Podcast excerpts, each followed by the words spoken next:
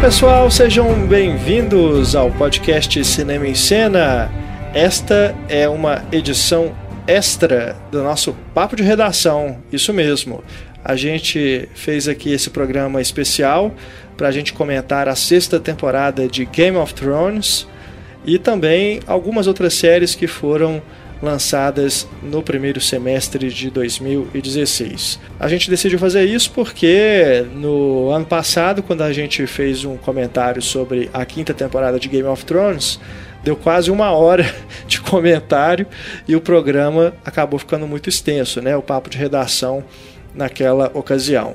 Então, para a gente não deixar um arquivo muito grande, né, um áudio muito longo, para as pessoas que queiram escutar nossos comentários sobre Game of Thrones, separamos os programas para a gente poder ficar mais organizado aqui a gente vai falar sobre a sexta temporada de Game of Thrones com spoilers. Então, se você não viu os episódios, é, não é recomendado realmente que você escute este programa caso você não queira saber o que acontece durante a série. Né? Ainda mais Game of Thrones que mobiliza é, muitas pessoas né, em relação a spoilers, porque nem todo mundo consegue assistir é, logo quando o episódio é lançado, deixa para ver durante a semana, mas é praticamente possível hoje, se você entra nas redes sociais, fugir é, dessas informações, né? Porque tem o pessoal que acompanha a exibição em tempo real, faz os comentários lá no Twitter e tudo mais, no dia seguinte, então aí que tem captura de tela e tudo mais, né? Quem nunca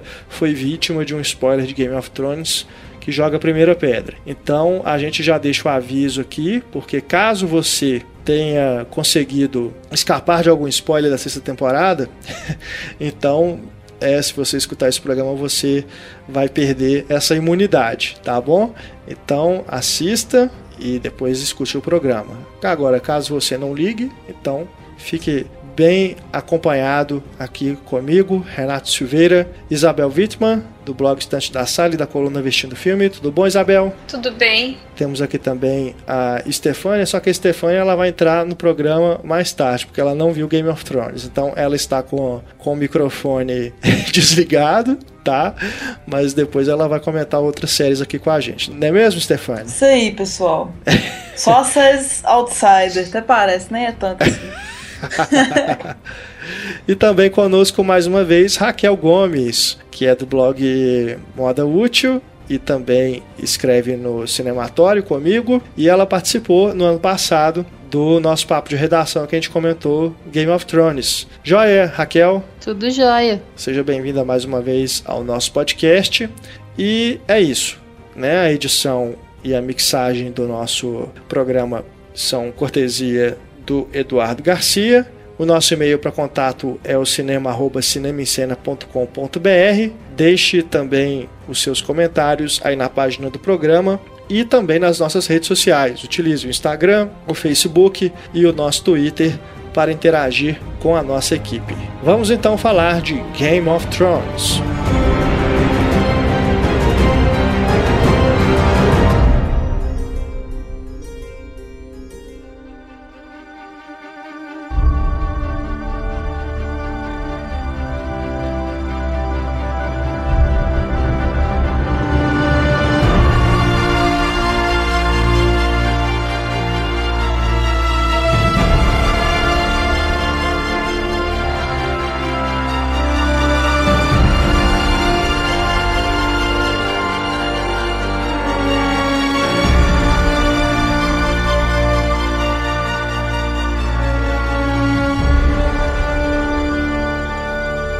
Sexta temporada de Game of Thrones, que foi encerrada aí no finalzinho de junho.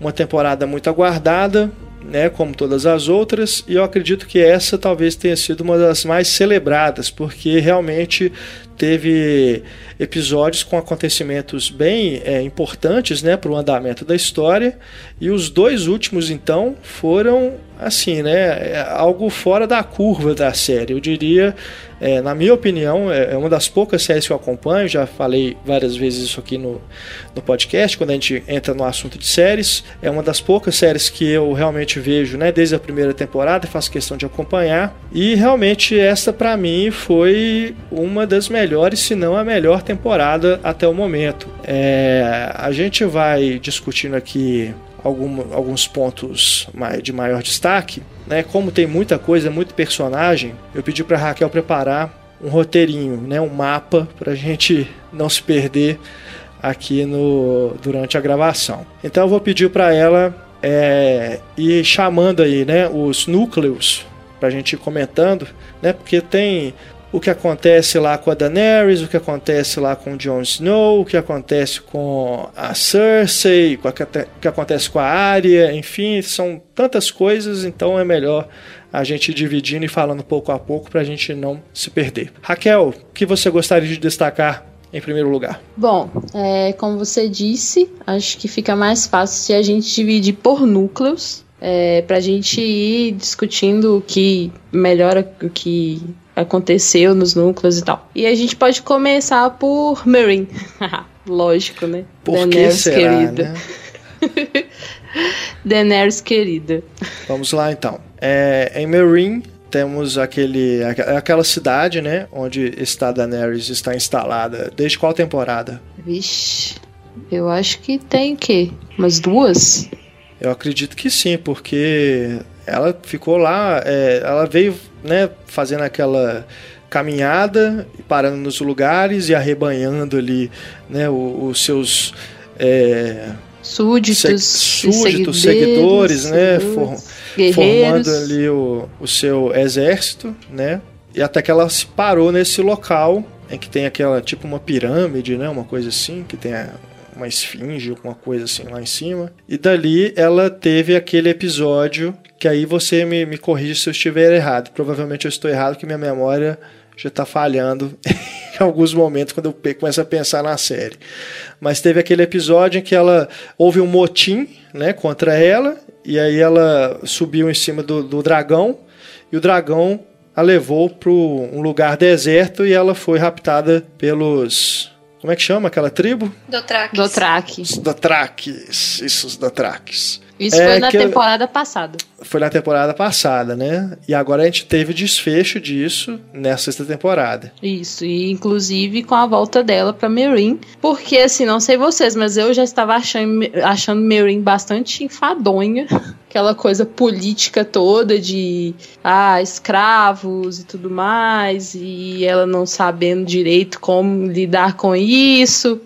E acabou que quando ela saiu de lá, né, é, ficou por conta do Tyrion para cuidar da situação, para manter a cidade para ela poder conseguir voltar e reinar. Eu acho que ele, ele, o Tyrion teve um grande, um grande destaque nisso aí, porque ajudou ela enquanto ela estava fora. Apesar de ter sido super difícil para ele tudo, ter dado aquela rebelião, no fim das contas, ainda havia uma cidade lá para ela poder resolver, né? Então, assim, quando ela voltou, que eu achei sensacional, a, a cena que eu gosto muito, que é a cena dela com o Tyrion também. E aí eles falam sobre rendição. Só que para os mercadantes, para os senhores de escravos, eles estavam achando que era rendição deles. Só que não. Vocês entenderam errado é a rendição suas. E aquilo foi muito legal, assim. Eu gostei bastante daquela cena que o Drogon chega poderosíssimo e simplesmente se coloca do lado dela e fala: rendição de quem mesmo?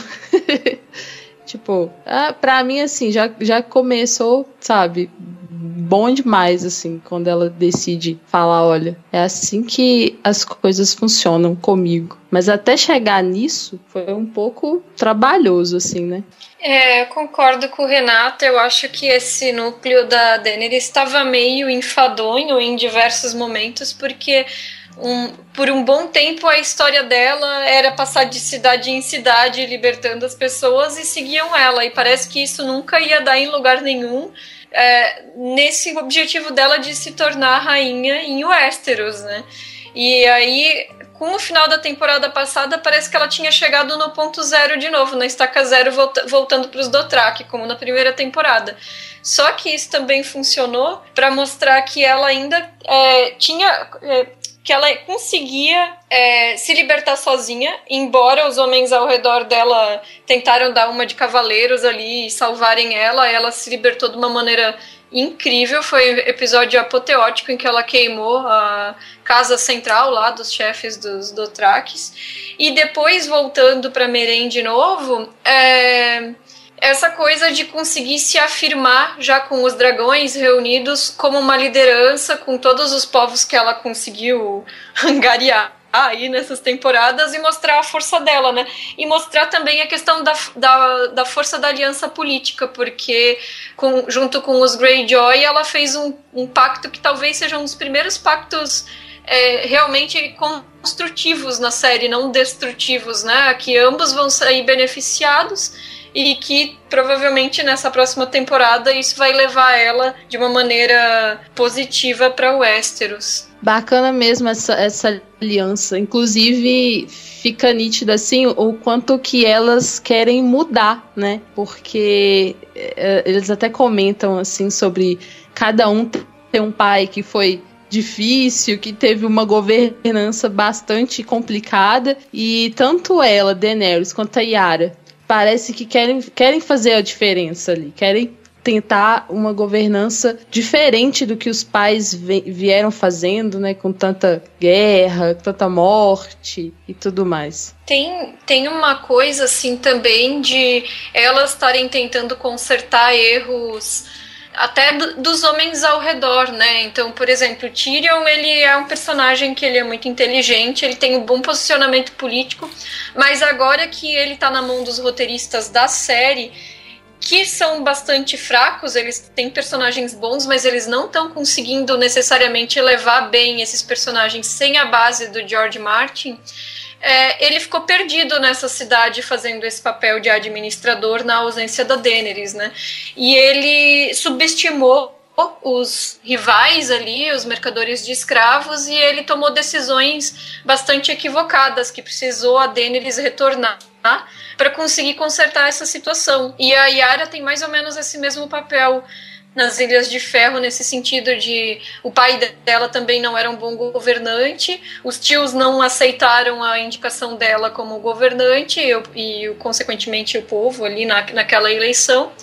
E ela se apresenta agora como uma possível candidata candidata ao trono da Ilha de Ferro, correndo por fora com o apoio da Daenerys, né? E, e até assim, já puxando para outro núcleo, isso também aconteceu em relação a Sansa, né? O Jon Snow né, subestimou o conhecimento que ela teria do, de um inimigo, que seria o, o Bolton, né?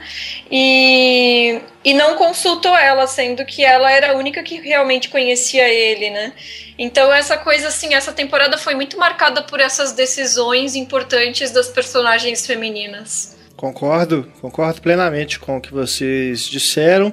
Eu acrescentaria apenas aí no núcleo que a gente está finalizando, né, de Meereen, é que o Tyrion realmente, acho que dessa da série toda foi a temporada em que ele teve um papel menos é, decisivo, eu diria. Foi importante, mas ele fez ali o papel mais de mediador, né? O papel do político realmente, que é a posição em que ele se encontra ali na cidade. É, mas comparando com outras temporadas, né, em que ele foi realmente protagonista de algumas ações e que ele realmente conquistou, né, essa base de fãs que o personagem tem, nessa temporada ele ficou, eu não diria apagado, mas ficou realmente assim num papel mais secundário em relação a outros personagens. Vocês concordam? É, concordo.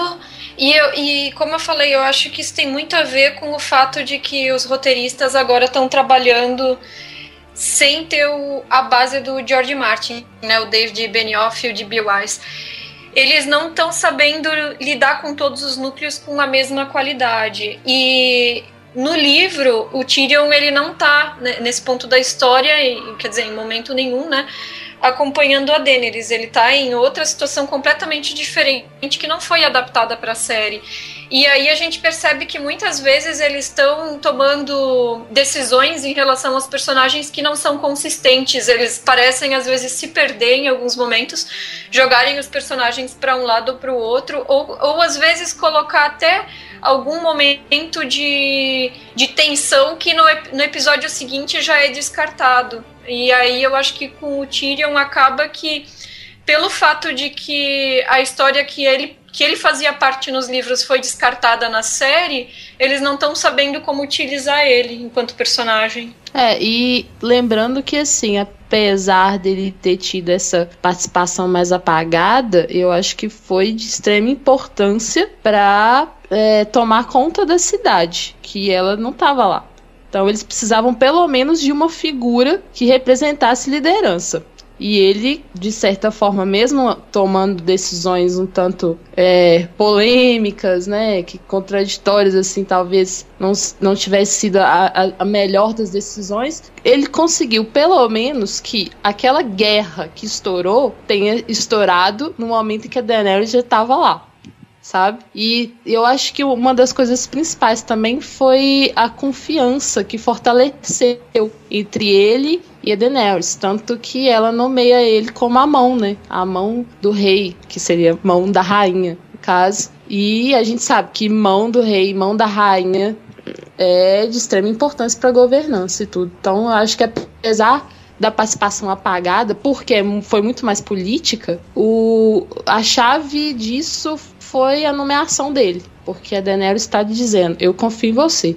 É, com certeza. Aquela cena é, em que ela, né, no último episódio, em que ela o nomeia mão da rainha, né?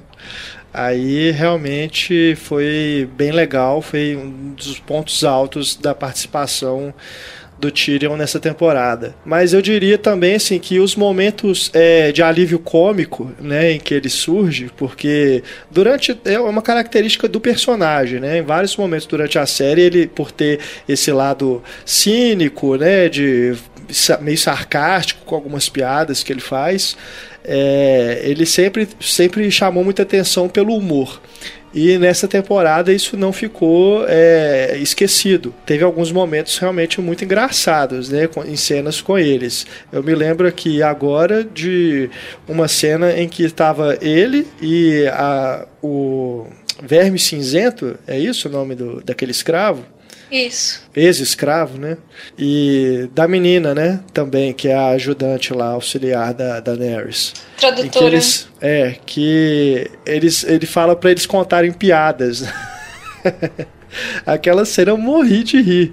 Foi um momento, assim, de, de alívio cômico que foi bem legal. Outro personagem desse núcleo que é, comprovou que desde a primeira temporada tá sabendo jogar o jogo de maneira discreta, mais eficiente, foi o Varys, né? Ele escolheu o lado de, dele nessa guerra aí e soube mexer os pauzinhos nos bastidores para fortalecer esse lado onde ele se posicionou. Verdade. Aí ele é bem misterioso, né? Exato, é misterioso. Tem até né, um, um, momento ali no último episódio que eu fiquei na dúvida se assim, como que ele apareceu no lugar e depois apareceu em outro. Mas parece que tem uma explicação para isso, né, Raquel? Sim, sim. É porque no momento que ele estava conversando com a Olena e com a outra da, da Casa Martel, ele aparece conversando com elas. Aí depois, pouco tempo, aparece já no, no navio com a Daenerys, com Tyrion, com a Missandei. E aí a gente fica um pouco assim, poxa, mas como assim, né? Aí tem uma explicação, porque tem uma, uma, uma cena que mostra os barcos. E o que a gente não reparou é que nos barcos não estão os estandartes e, e, e, símbolos só Targaryen, que é da Daenerys. Tem também símbolo da Casa Martel e da Tyrell. Então, assim, significa que a Daenerys já encontrou com eles onde eles estavam, e não que o Varys saiu de lá e foi até Daenerys. Ela já passou por, por Dorne, Dorne a caminho de exatamente. Westeros. Sim, é, é, tinham dois barcos com a bandeira deles. É, e isso assim, me, me passou completamente despercebido. Eu não, eu não vi esses dois barcos, assim, com os estandartes deles. Depois que eu fui ler e vi que não, tem explicação isso aí. A emoção foi tanta, né, de ver a Daenerys finalmente saindo daquela cidade que nem, nem percebeu. Tchau, Marie!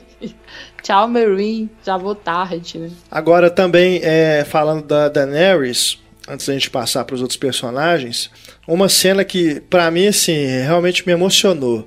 Foi a hora que ela finalmente reconheceu a bravura e a lealdade do Jorah. Ah, essa cena foi linda mesmo. Muito bacana. Porque o Jorah, pra mim, é um dos melhores personagens de Game of Thrones. Eu, eu, choro quando ele some, quando ele some dos episódios. Eu sou fã desse personagem. Eu adoro nesses filmes é, épicos, esse guerreiro solitário, sabe, que é fiel ao, ao, ao rei, etc. Eu, eu, sou fã desse tipo de personagem nesses épicos. E o Jorah, para mim, é, é, assim: se algum momento da série ele morrer, eu vou morrer junto com ele. Eu confesso que é um personagem que eu não tenho muito apreço. E eu não entendo muito bem porque existe todo um comentário em torno do Mindinho falando o quão desagradável é o comportamento dele em relação a Sansa e não existe esse mesmo comentário em relação ao Jorah e a Daenerys, porque ele é esse cara que fica correndo atrás de uma menina adolescente é, não sei, para mim ele tem um comportamento stalker que é bizarro, assim, eu não que consigo.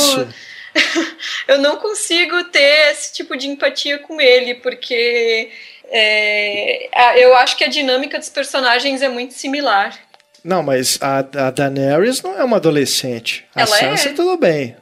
Claro que não. A Daenerys é uma mulher feita. Claro que tem uma diferença de, de idade brutal ali entre os dois, mas eu não, não, nunca encarei a admir... Primeiro, que eu não vejo como algo é, sexual. Eu, eu diria que há realmente ali um, um amor né, uma relação assim que ele, ele realmente gosta dela de uma forma que vai além da admiração e da lealdade, né, de um súdito para sua rainha, mas é sempre para mim foi uma coisa assim muito respeitosa. Eu não, nunca tive ali, um, nunca vi ali uma que ele sentia alguma atração sexual assim por ela, como eu acredito que no caso do Mindinho com a, a Sansa e realmente tenha, né, tem aqueles momentos em que ele vai realmente para cima dela. E a Sansa a gente vê desde criança, né? Ela, gente viu ela crescendo durante a série. A Daenerys Pra mim, ela já era uma mulher desde o primeiro episódio. Não, na, na primeira temporada ela tem 15 anos. Ah, não me lembro desse, desse, de, dessa informação, mas ela não tem cara de criança, pelo menos. É, mas ela não é uma mulher adulta, né? Ela tá aprendendo a lidar. Ela foi vendida como esposa na primeira temporada e ela foi é, forçada a crescer mais cedo, digamos assim, mas nem se compara a experiência de vida que ela tem com a experiência de vida que ele tem, né? Assim, eu, eu é, como a série não, não acompanha uma temporada igual a um ano, como House of Cards, outras séries, né? Eu imagino que agora ela deve ter, assim, uns 18 anos no máximo, a personagem. Nossa, para mim ela já, já era mais velha. Mas enfim. Eu, de qualquer forma, eu nunca, nunca me incomodou na relação dos dois, porque eu nunca senti realmente que há ali uma tensão sexual como há entre o Mindinho e a, e a Sansa. É, o Mindinho me incomoda. O Jorah é, também nunca me incomodou. O porque, Mindinho tem cara de tarado. Não, é, e ele força muito né? Ele vai para cima, ele quer beijo, ele quer, né? Aquela coisa assim.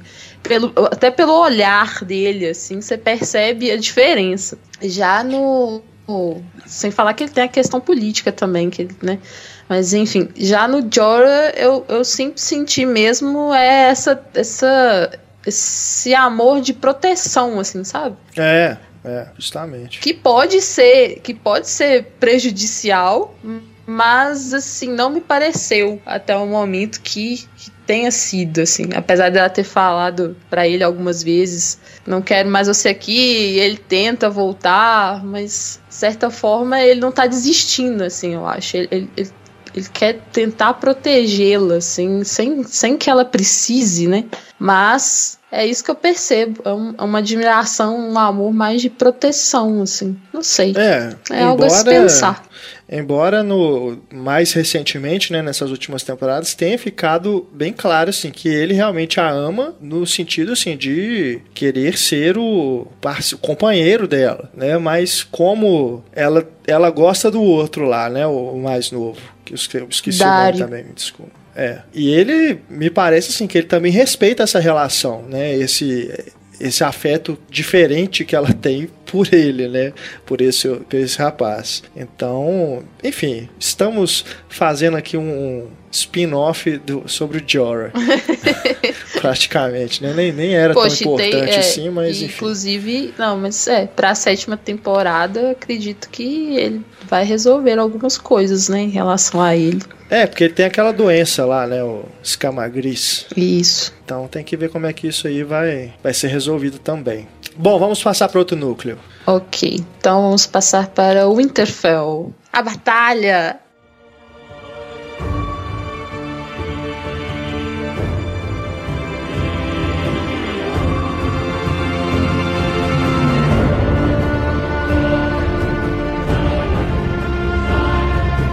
Eu estou me sentindo na, na abertura de Game of Thrones, assim, na hora que a gente vai vai voando usando por os entre os, os reinos. É, Winterfell, então. Olha, assim, pra mim, o episódio 9 é um dos meus favoritos de toda a série, porque é emocionante, é bonito, sabe? E é épico. épico.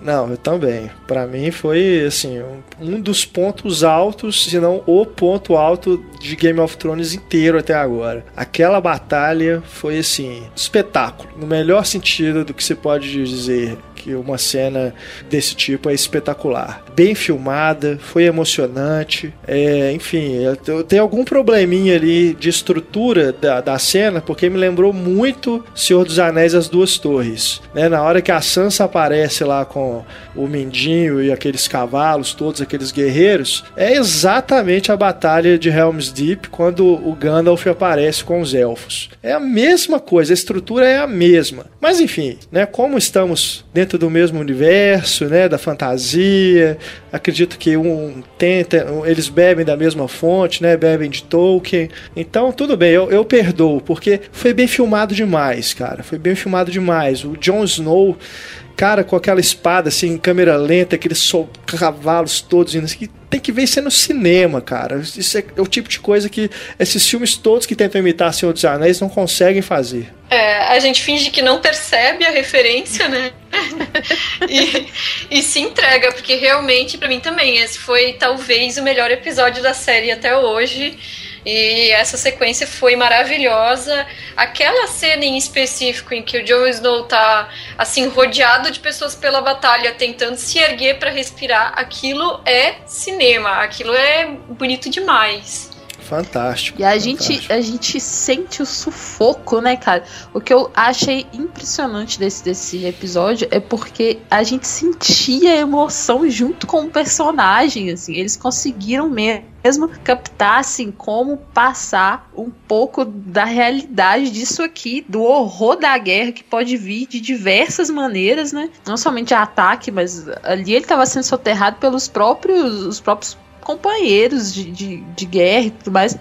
Então foi assim, maravilhoso, assim. Eu não tenho o que falar de ruim. É, porque, é, cara, essas coisas, quando eu vejo notícia de gente que morreu pisoteada, isso sempre me deu uma aflição. E ali você vê algo que deve ser muito semelhante quando acontecem essas tragédias, porque a câmera tá com ele, né? Então você vai ficando sem ar junto com ele. E toda aquela estratégia que o Ramsey montou ali de fazer aquele círculo, aquilo ali já te pega de surpresa também, porque você não espera que ele vai fazer aquilo, né? Assim como o, o Snow também foi surpreendido pela estratégia ali da batalha.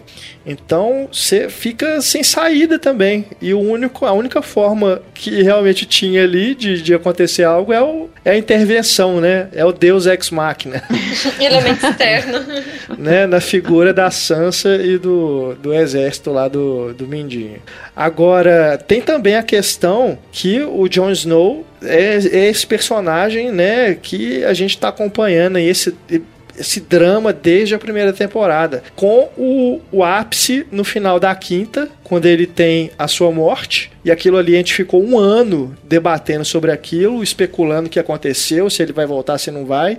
E aí eu diria que o ponto fraco dessa temporada foi a volta dele, se não me engano foi no primeiro ou no segundo episódio? Segundo. No segundo. Que assim, a gente já imaginava, né, que ele voltaria pela importância do personagem. E porque, né, ficavam na, durante esse ano de debate entre uma temporada e outra, ficava aquele conversa, desconversa sobre o que, que ia acontecer e tudo mais.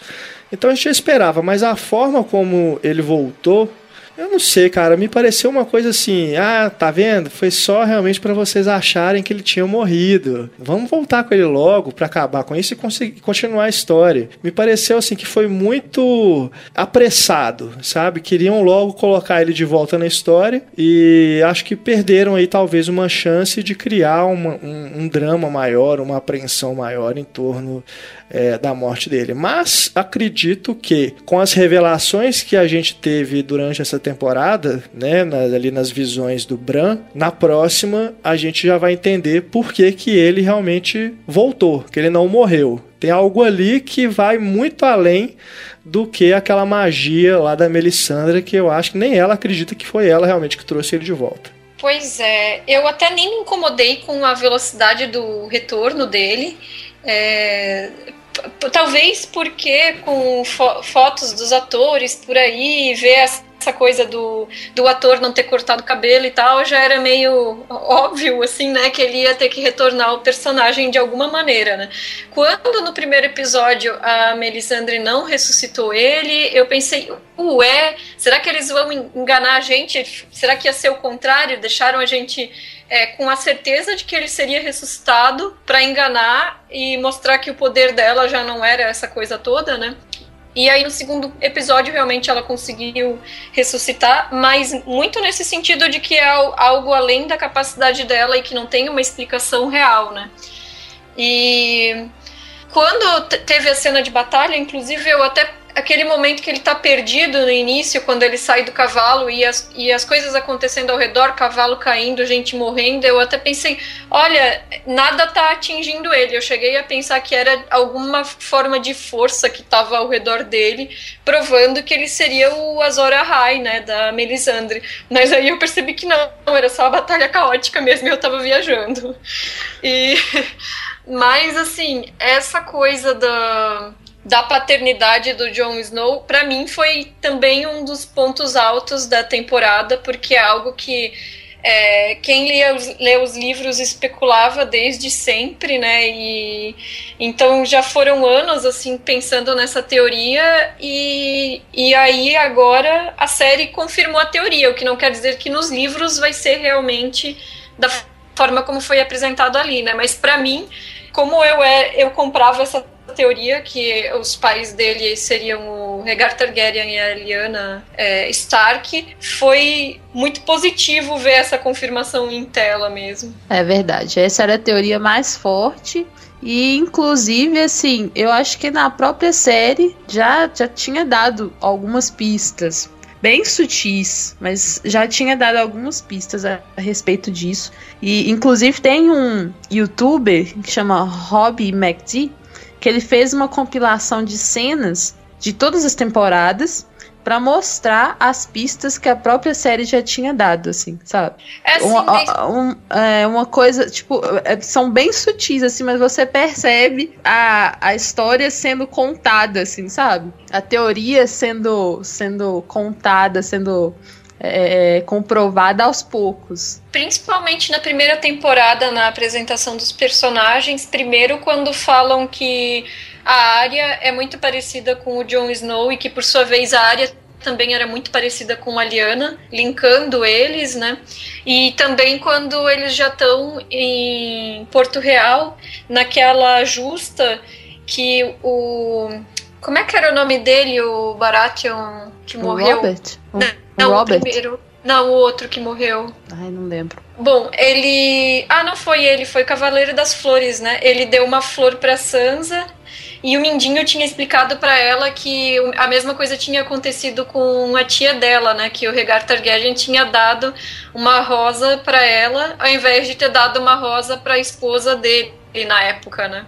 É. E então, assim, desde a primeira temporada eles já, já tinham usado esses elementos. Claro, eram elementos presentes no livro, mas que eles não excluíram para a série e que serviram para amarrar a teoria, né? É, essas visões do Bran foram realmente esclarecedoras, né, para todo mundo. E é, é, realmente o Bran ele tinha ficado ausente da quinta temporada, não é isso? Sim. Sim. E nesse retorno realmente teve um papel fundamental, né, para mostrar que está ocorrendo. Agora, quando termina ali o, a, sexta, a sexta temporada, ele está num local, numa floresta, com umas árvores brancas, ele está então perto ali de onde a Sansa está? Eu acredito que ele tá além da muralha ainda.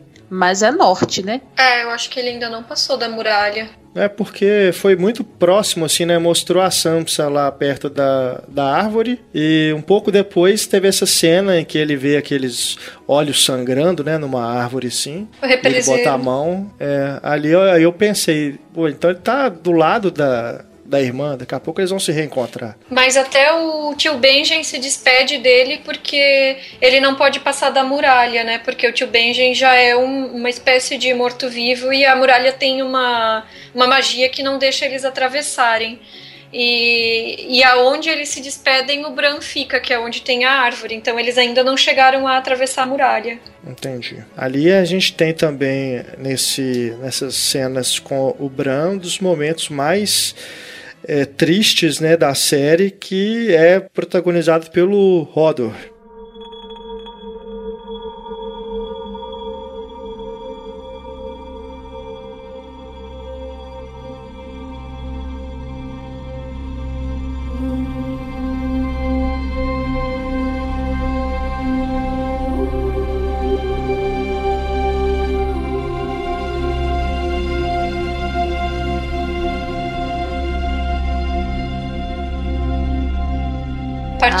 Outro, é, outro dos episódios assim que vão ficar marcados, porque esse foi é, é a emoção de, sei lá, porque o, o Odor é aquele personagem que todo mundo tem carinho por ele, né? E de repente você descobrir aquilo, aquela. Nossa, aquele passado, com, o que levou ele a ser assim e tudo. Nossa, foi emocionante mesmo. Muito triste.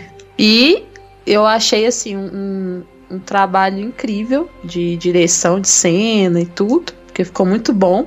Mas o mérito do, da, da o, do motivo, né, é do próprio autor. Foi o próprio George Martin quem, quem já tinha definido que era Hold the Door, que deu origem ao Odor. Mas a cena como foi construída ficou perfeita. E deu trabalho para dublador, né? é, esse aí realmente. É, fiquei curioso para ver a dublagem em português, como é que eles é, se é, como é que resolveram né, essa questão da pronúncia ali, porque não faria sentido nenhum, né? Mas eu, eu assisti no YouTube, alguém postou só esse trechinho para mostrar como é que foi feita a adaptação. Eu até achei que ficou bem feita, sabe? Porque eles se aproveitaram do, da fonética similar entre porta, o por, com o odor, o o OR que se repete, né? E aí só fizeram assim, o dublador ficou segure a porta, segure a porta, porta, por, ordor, sabe? Ele fez essa. Dado tá bom pouca possibilidade de adaptação. Eu até achei que ficou bem feito. Não, beleza. Eu, eu, eu não bem. vi, mas eu imagino que deve ter ficado legal mesmo, porque isso aí é um, é um dublador que faz bem, né? Imagina nas outras, nas outras línguas, assim, o que, que eles não devem ter é. imaginado também. É verdade. Mas com certeza, esse foi um dos, dos episódios que, que vão ficar marcados não só pra gente, mas pros dubladores também. É, porque é um é. problema, porque em português ainda tem essa semelhança fonética. Eu imagino que em outras línguas não tem nada para fazer essa conexão, né? Então. Imagina em alemão, em japonês, mandarim. Mas aqui, é, essa cena, cara, a montagem paralela, né, que eles fazem ali com o passado e com o que tá ocorrendo ali, eles fugindo dos, como é que chama? É, White Walkers. Isso.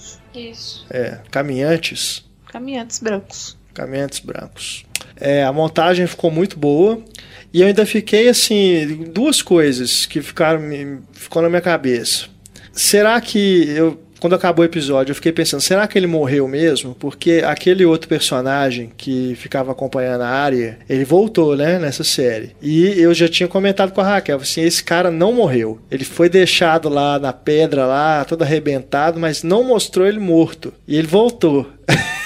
Agora tudo bem, o, o, o Odor foi, né, todo estilhaçado lá, mas Ainda assim, a última cena que a gente vê dele, ele ainda tá vivo, né? Mas sei lá, quem sabe? ele não volta, fica sempre a esperança. E a outra coisa que ficou na minha cabeça é o quanto que, que, que, aquilo, cara, eu fico até com medo de como que eles podem usar isso futuramente na série para tentar explicar alguma coisa que não tem outro jeito porque foi acaba que foi o Bran culpado, né, pela morte dele, porque ao mesmo tempo que ele teve a questão do de provocar aquele aquela síncope ali no, no, no, quando ele era mais novo e dele ficar ouvindo, né, aquela aquelas vozes e aí ficar ter aquele, aquele ataque meio epilético aí ficar é, traumatizado com aquilo. E é, não conseguir mais falar outra coisa, ao mesmo tempo, o momento dele fugir, né, para ele salvar a vida do Bran é o momento em que ele é, acaba sendo atacado pelos caminhantes. Mas aí eu fiquei pensando, se isso daqui a um tempo na série começar a ser usado como artifício pro Bran ter causado certas coisas no passado para poder resolver algo que tá lá no presente que não tem explicação até o momento, sabe? Vai virar assim uma um, um, uma ferramenta para roteirista que não sei, aí acho que as coisas podem começar a ficar complicadas. É, isso pode descambar para aquela aquele velho clichê do e tudo não passou de um sonho, só que nesse caso um sonho premonitório que se transforma em realidade pela, pela criação de uma linha temporal, né? Exatamente. e, a, e no, nos, flashback, nos flashbacks que envolveram o próprio Ned Stark dava para ver que o jovem Ned ele, ele percebia a presença do Bran, né? Ele olhava para trás e, e eu já vi teorias que falam, não é spoiler, é teoria, é especulação, é, sobre uma das visões que o Bran teve essa temporada, que envolveu o Rei Louco, é, mostrou o Rei Louco gritando, né, burn them all, queimem todos, e foi isso que levou até a revolução do Robert Baratheon, a loucura dele de querer matar todo mundo, né, e intercalando essa visão com os outros, com os caminhantes brancos, né? Então, é, se, a especulação é se não seria o Bran avisando o Rei Branco de alguma forma que ele precisa queimar com o fogo os caminhantes brancos, que é a única maneira de se livrar deles. Aí, hum, bom, entendi. eu acho um pouco forçado, mas nunca se sabe é. o que os roteiristas estão pensando, né? Olha, eu não tinha visto essa teoria, não. faz até sentido. Eu também acho forçado, mas faz sentido. É, eu só fico realmente com medo de, justamente por não ter é, ainda o livro, né? Não ter ainda a história que o Martin ainda está pensando, né? o que, que vai resolver da vida. seu processo lento. É, de os roteiristas acabarem realmente se apoiando nisso para poder resolver as coisas, né? Porque fica é, a presença dele ali, que ele tá, que está sendo sentida pelos outros personagens no passado, tá muito claro, né? É. É, verdade. Mas bom, eu espero que não vão utilizar. Bom, já que estamos falando dos Stark, vamos falar da Sansa, né? Que realmente nesse, nessa temporada se empoderou de vez.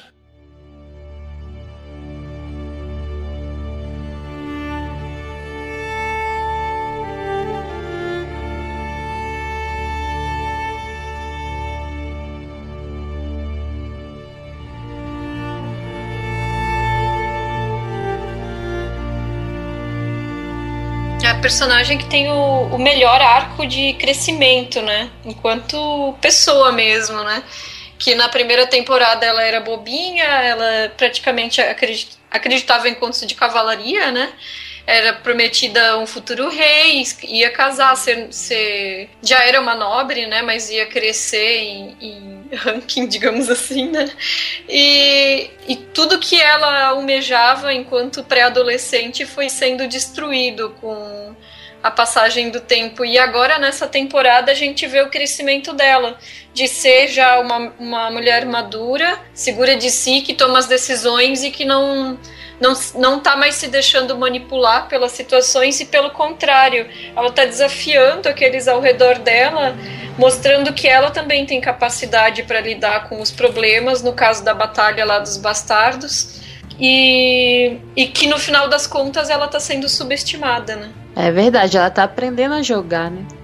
Acho que por tudo que ela passou, assim, ela meio que deu aquela amadurecida forçada, né? Falou, não, eu preciso mudar, preciso fazer alguma coisa. E, inclusive, assim, é, Gostei muito da cena em que ela tá discutindo com o Jon Snow, questionando ele por que que vocês não me consultaram a respeito do Ramsay, sendo que sou eu a única que conhece ele aqui. Então isso, é. isso foi assim demais, porque foi um erro deles mesmo não ter consultado. É uma questão Sim. Por causa da, da época que as mulheres nunca eram ouvidas, quanto mais numa questão de batalha, né? Uma questão militar, assim. Então, mas aí ela, né, empoderada como está, ela questiona e deixa o John fazer o que quer fazer, porque ela sabe que tem uma carta na manga. Ela primeiro questiona, se ele tivesse dado abertura para ela ali, coisa que ele não deu, assim, né? Ficou, poxa, ele ainda ficou muito apegado. Ai, mas tem o meu irmão que eu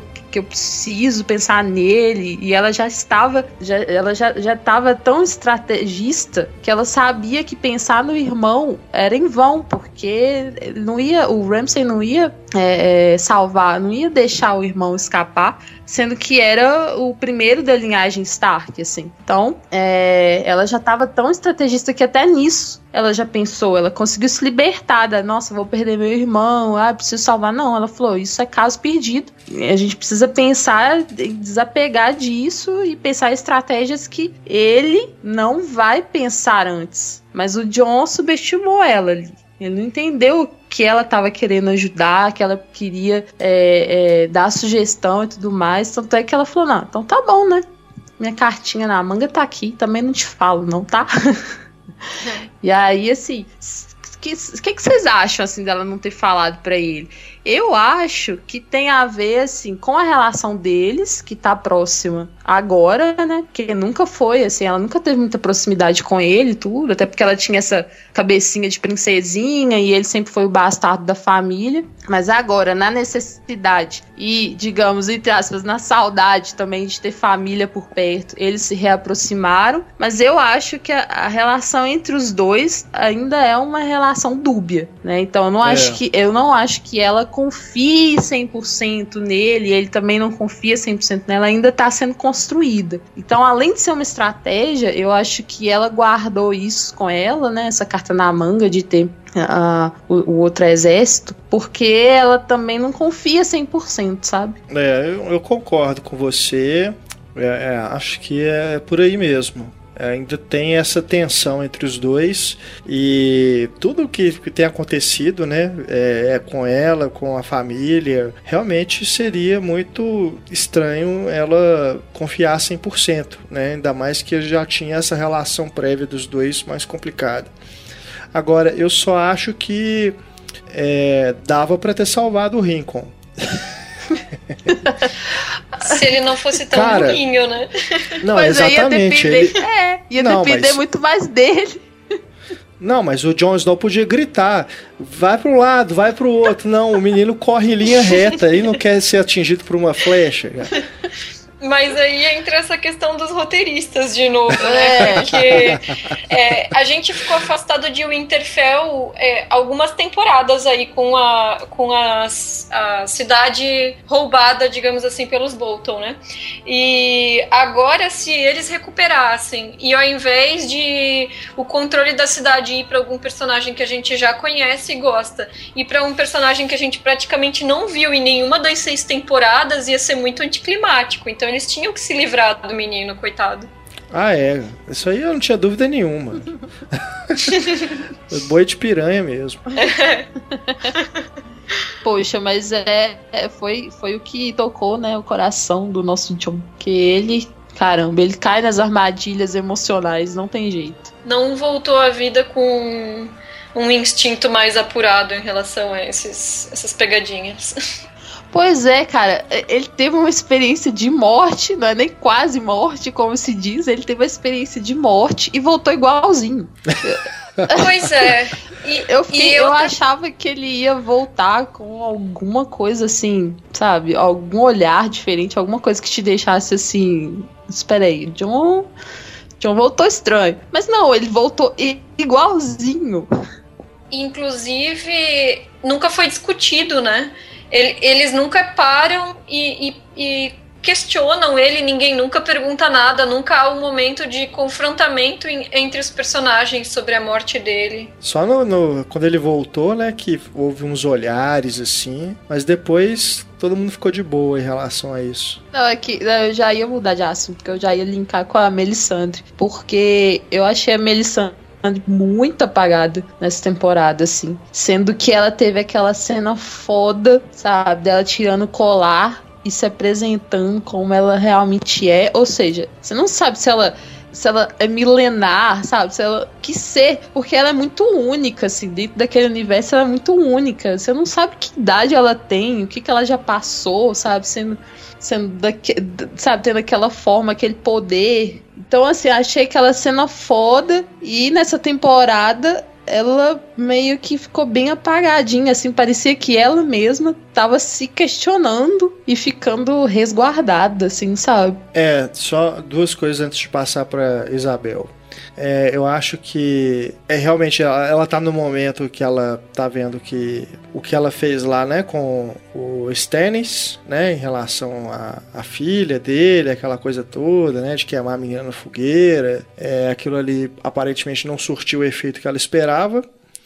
É, a questão dela não, é, não, não, não ter um efeito ali que ela sentiu que foi ela que, que conseguiu trazer o Jon Snow de volta. Também deve ter feito ela é, pensar né que talvez o, o papel dela ali é, já não seja o que ela o plano né que ela tinha traçado não está dando mais certo é, o momento em que ele, é, o Jon Snow decide né, falar para ela ir embora, quando ele descobre que ela participou do assassinato da menina, é, eu acho que ela, em algum momento na sétima temporada, ela vai encontrar com alguém nesse caminho, porque não é um personagem que me parece que vai ser descartada, vai sumir, ela vai ter alguma outro, outra função ainda na, na, história. E teve aquela outra personagem que apareceu lá em Meereen, né, com o Tyrion e com Varys, que parece que é da mesma linhagem não sei, né? Tem os mesmos poderes da Melisandre. É uma sacerdotisa da mesma religião, né?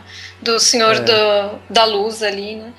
E o que parece é que no caso da Melisandre, como ela falou, ela se enganou, né? Ela acreditou que o Stannis seria o Azor Ahai, né? E agora ela acredita que é o Jon Snow, que, que é. E aquela outra sacerdotisa, ela acredita que, que seria a Daenerys. Então são pessoas diferentes dentro da mesma fé, acreditando que pessoas diferentes são os prometidos enviados, né? Uhum. E é, eu também acho que ela deve retornar na sétima temporada. Eu não acredito que ela vai ser descartada assim e que vai simplesmente sumir.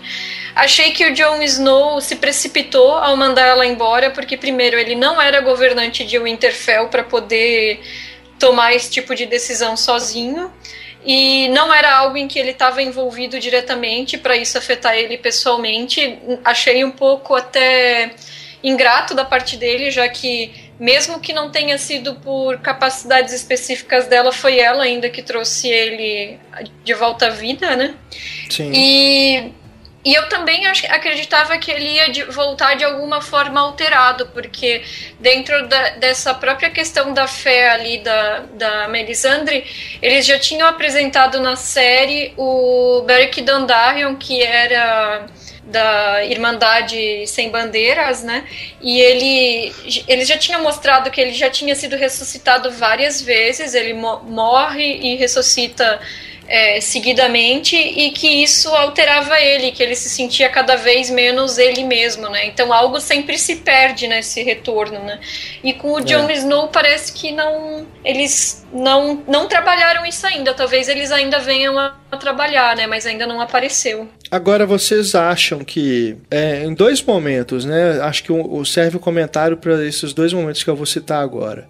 Quando o Jon Snow vai punir as pessoas que o traíram, né? Ele condena todos ali, é a forca, e depois a Sansa com o Ramsay, a forma como ela se vinga. Vocês não acham que o. Tudo bem, estamos dentro de um contexto, de uma, uma coisa medieval e tudo mais. Vocês não acham que houve, não sei, uma.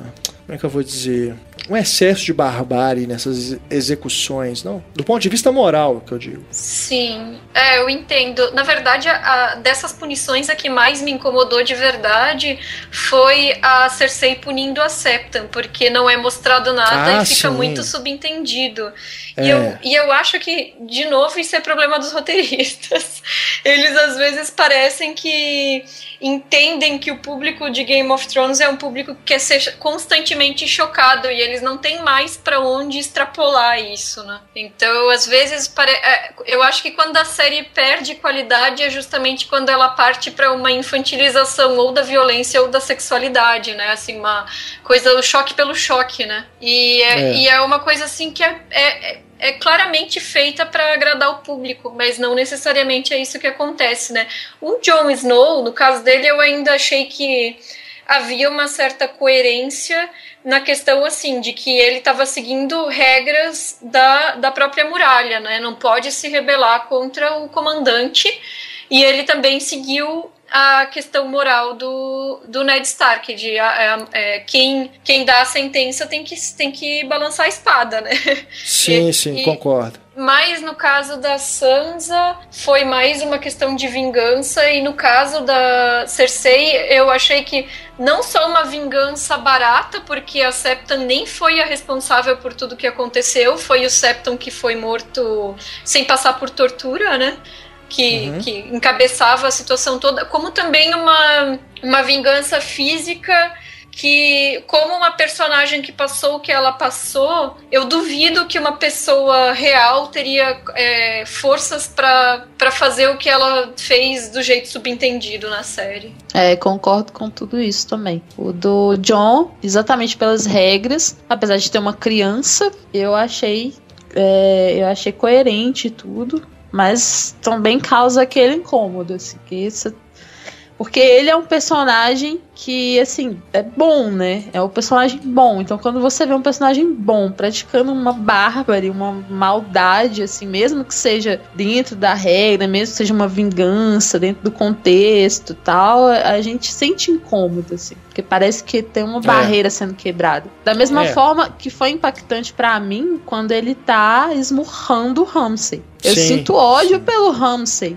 mas o ódio que ele faz é, vivo ali na mão e quase assim, né, massacrando a cabeça dele, você sabe, você sente uma barreira sendo quebrada, assim, a barreira da, da humanidade quebrada totalmente. assim. Tanto é. É. que eu acho, é, tanto é que eu acho que, que talvez seja até uma um objetivo, né, da cena, assim, esse horror, não sei, mas é, eu, eu sinto incômodo também, e senti muito incômodo nessa da, da Cersei, porque realmente eu, eu não vi por que fazer isso com a Septan. É, aquilo ali. é, acho que daqui a pouco a gente vai falar lá de Westeros, né? O que aconteceu lá. Isso. Mas é, só antes disso, falando sobre os outros dois casos, é, no caso do Jon Snow, realmente o que me, me chamou mais atenção foi o fato da criança né, ser executada também ali, como os outros.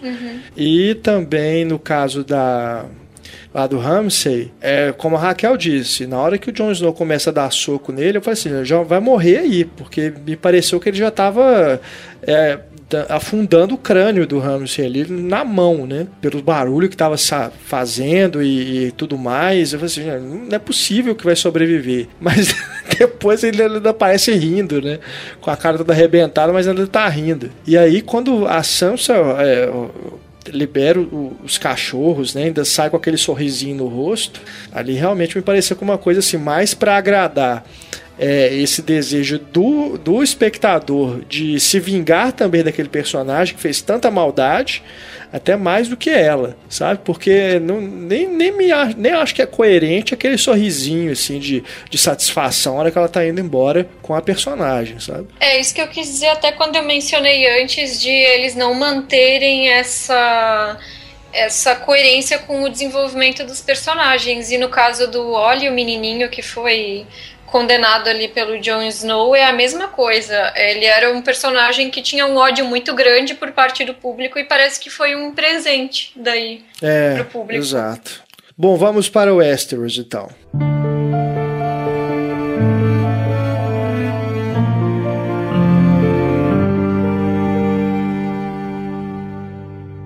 Vamos falar do 11 de setembro de Game of Thrones. Aquilo ali, meu amigo, a hora que explodiu aquilo, assim, cara, é o maior genocídio que já teve nessa série. E não foi o, o autor que teve o prazer de matar esse tanto de gente. Ou isso já tem no quinto livro? Não, não tem. É exclusivo da série, né? É, esse, é, esse foi pra série. Caramba, aquilo ali realmente. Na, é assim, ele vai construindo aquela cena de uma forma que você vai suspeitando que tem alguma coisa errada. Né? A Cersei lá de longe, se, com aquela roupa, é, as coisas acontecendo meio assim, num clima meio. Cadê ela? Né? Como assim? Então, depois que a, a, a rainha, como é que ela chama? Marjorie. Sempre esqueço. Marjorie. Marjorie na hora que ela fala, né? Vocês estão loucos, né? Tem que sair daqui, porque a Cersei. a Cersei sabe das consequências. Aí eu falei assim, meu amigo, isso aqui, bicho, vai.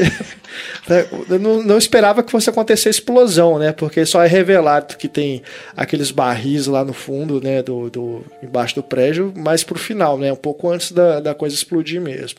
Mas eu já estava esperando que fosse acontecer alguma coisa. Aquele pessoal todo ali seria amotinado e massacrado ali mesmo. Inclusive o rei. Eu achei que o rei ia junto. Mas depois que eu saquei, né, na montagem, assim, não, ele não tá lá. Ele tá em outro local lá no palácio. Mas que também foi assim, a, a, o fim dele também foi algo inesperado. Né? A Marjorie é, é a maior pena para mim desse momento, porque ela era uma personagem inteligente, ela tava manipulando é. ali a situação. Dava para ver que ela tinha algum plano para escapar escapar ali das garras do Septon e isso foi abreviado com, com essa morte, né? Que para mim foi prematura na série, porque era uma personagem bacana. Mas é. eu não consegui não achar deliciosa a Cersei enquanto vilã, assim. É, ela é uma vilã maravilhosa, a forma de ela maquinar as coisas, é, a forma como ela pensa no que ela vai fazer, o sorrisinho dela segurando a taça de vinho enquanto ela assistia. Aquilo ali era muito se deliciando com o que ela estava fazendo. Que vilã maravilhosa. Fora o figurino maravilhoso também, com aquele vestido que remetia uma armadura, né, preto com os adornos metálicos. É, a personagem ela tá num, num ponto alto, né? Bom, literalmente, né? Agora ela é a rainha de Westeros, é. né? no ponto mais alto, literalmente. Assim. Mas é, eu, assim, também fiquei com pesar pela Marjorie, porque eu também gostava muito da personagem. E mas acabou assim que ela confiou demais no Alto Septão, né? No Alto Pardal, porque ela achou que ele ia dar conta da, da Cersei. E ela, ela, ela o tempo inteiro ela, ela meio que tinha essa rivalidade com a Cersei e era pau a pau.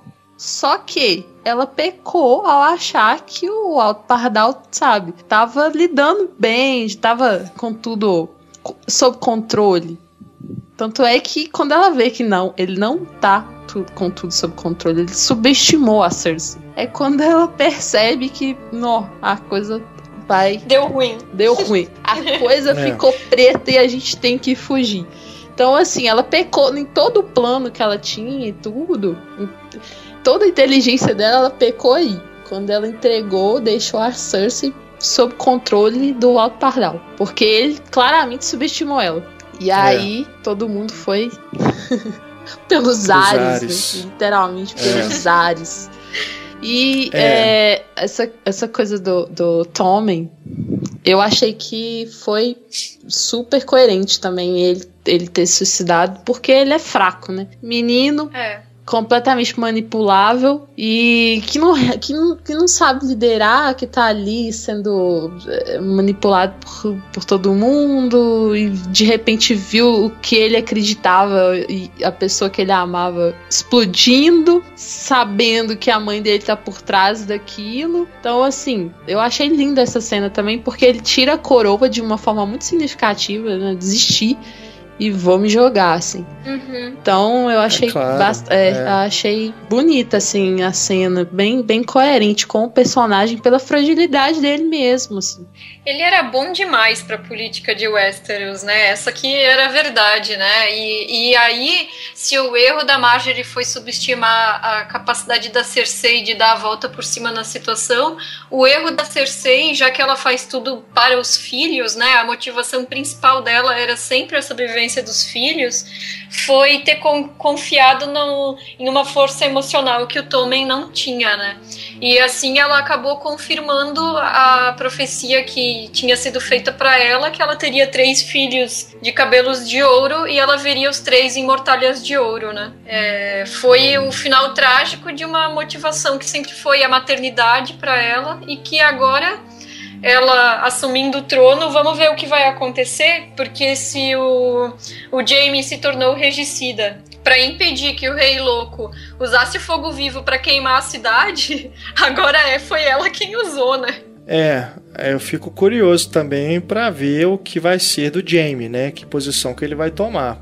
Porque ficou meio no ar ali no final, né? Quando ele, ele viu o que estava acontecendo, né? Ela sendo coroada e tudo, a expressão dele foi meio de espanto, né? Porque ele não estava a parte do, do que estava ocorrendo é, até então. Mas eu acho muito complicado essa personagem, porque é, é muito é, é muito interessante. Como você disse, é uma vilã fascinante, concordo 100%, mas ao mesmo tempo, quando na temporada passada teve aquela questão toda né, dela ser é, presa, se passar por aquela humilhação, né, aquela caminhada é, e tudo mais, é, criou-se ali uma, uma, uma coisa assim, um ódio para ser combatido com outro ódio. De você ter uma personagem que você odiava o tempo inteiro, a série inteira, e você passar a torcer por ela para que ela acabe com outras pessoas que são ainda mais odiosas. Então, de certo modo, talvez é, eu, eu, isso eu percebi inclusive em alguns comentários que eu vi em redes sociais de algumas pessoas é, né, no afã ali do, do, do episódio tudo é, de, das pessoas é, esquecendo entendeu? O quão o quanto que ela foi má e as coisas perversas que ela já foi capaz de fazer para que ela pudesse é, acabar com esses outros vilões é, então, eu não sei, eu ainda fico muito dividido assim em relação ao que pensar da Cersei. Eu não consigo gostar dela, não, sabe? Eu, eu, eu, eu acho que ela te, exerce esse fascínio pela construção de sua vilania, mas torcer por ela, sabe? Eu não consigo. Devo dizer que eu nunca odiei essa personagem. Talvez porque, é, bom, nos livros ela é melhor desenvolvida, né? E aí a gente percebe o quanto ela é vítima da situação, do fato de ela ter nascido mulher na, na família dela, porque dos três Lannisters ela é a mais inteligente, ela é a que joga melhor e ela é a que menos tem local de fala mesmo é, por ser mulher, né? Menos do que o Tyrion, apesar de ele ter essa coisa de ele reclamar, de que sempre é, passou por situações em função de ser o anão da família, né? Mas ainda assim, ela, ela sempre, se ela tivesse governado, ela teria se saído melhor do que eles. É, é o que fica pra gente assim do livro, né? E mais essa motivação de é, proteger os filhos dela. E, claro, a personagem tem mais nuances também do que ela tem na série, né? Mas mesmo na série, eu acho ela, ela muito interessante. E agora que ela tá com a coroa, eu até quando terminou a temporada com os navios da Daenerys indo pra Westeros, eu ainda pensei, demora um pouquinho, de deixa um tempinho que eu quero ver esse reinado da Cersei.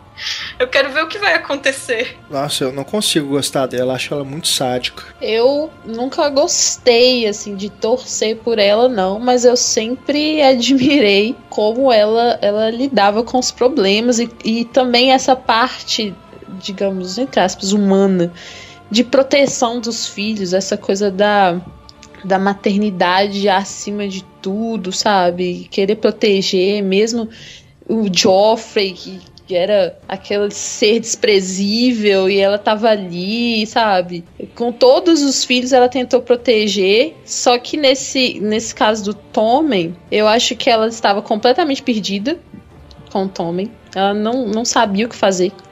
E, inclusive, é, tem essa coisa também de, dela ter deixado o Tommen sozinho, né?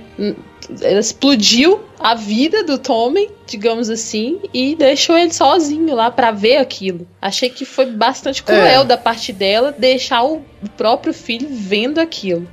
Então, assim, com o Tommen, eu achei, eu achei que ela, sabe, apesar dela ter essa, essa, essa proteção tão acirrada, tão feroz com a família, eu acho que com o Tommen ela perdeu a mão, assim, ela não soube lidar mesmo.